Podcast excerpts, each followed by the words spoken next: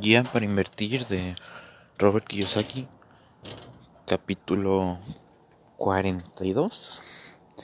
¿Está usted listo para devolver lo recibido?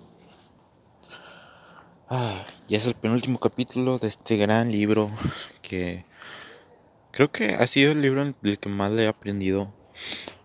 O sea, de todos los que he leído, creo que ha sido como el más útil. Obviamente, pues para comprender este libro hay que pasar por los básicos, ¿no? De que padre rico, padre pobre, este, saber básico de finanzas, todo ese rollo, pero este realmente, realmente es, ha sido un gran libro. Pero bueno, volviendo al capítulo, este es el penúltimo capítulo y habla de la importancia pues de resolver de devolver lo recibido, ¿no? ¿ok? Porque cuenta la historia como Robert un día se iba a ver con un compañero suyo de preparatoria.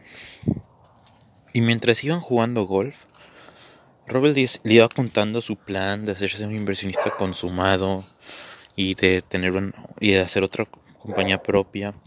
Y su amigo se llamaba Dan. Su amigo Dan dijo que, oye, pues no manches, de que avaricioso eres, no puede ser, o sea, porque Dan se dedicaba a ayudar legalmente, era un abogado, a ayudar legalmente a gente que ni siquiera podía pagar un abogado. Y él decía que cada vez la brecha entre los ricos y pobres es más alta. Y tú lo que haces es pensar en ti mismo, que egoísta, bla, bla, bla, bla, bla, bla, bla.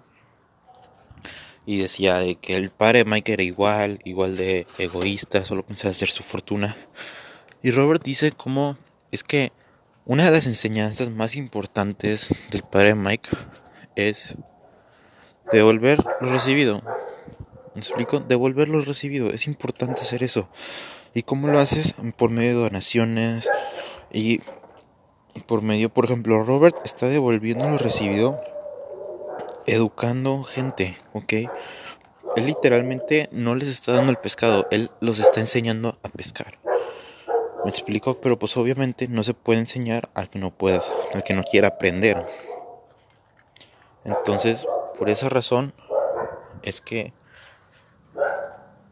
hay que es importante, la filantropía es importante. Este cuenta nos cuenta cómo el padre Mike hacía muchas donaciones en discretamente, sí, lo hacía, pero lo hacía discretamente.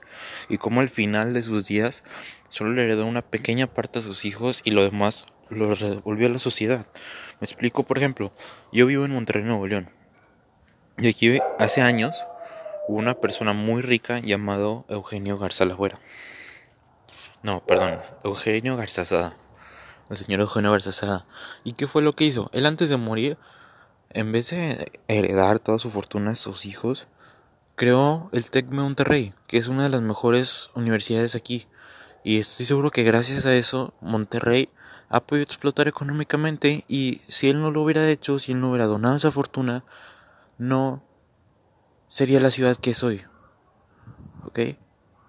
Porque es una universidad muy importante. Muchos ricos, antes de morir, donan todo su dinero para crear una universidad. ¿Ok? Porque pues es literalmente cosas importantes, porque nada te sirve que, por ejemplo, esto el dinero lo repartes entre la gente por el barrio. Si, si ellos no saben administrarlo, lo van a perder. Entonces, ellos lo invierten en su educación. Pero obviamente, como dije anteriormente, no se puede enseñar al que no quiere aprender. Entonces, las lecciones capítulos que hay que dejar de ver a los ricos sí hay. No, no lo dudo ni un poquito de que sí hay gente muy codiciosa que solo quiere todo para ellos.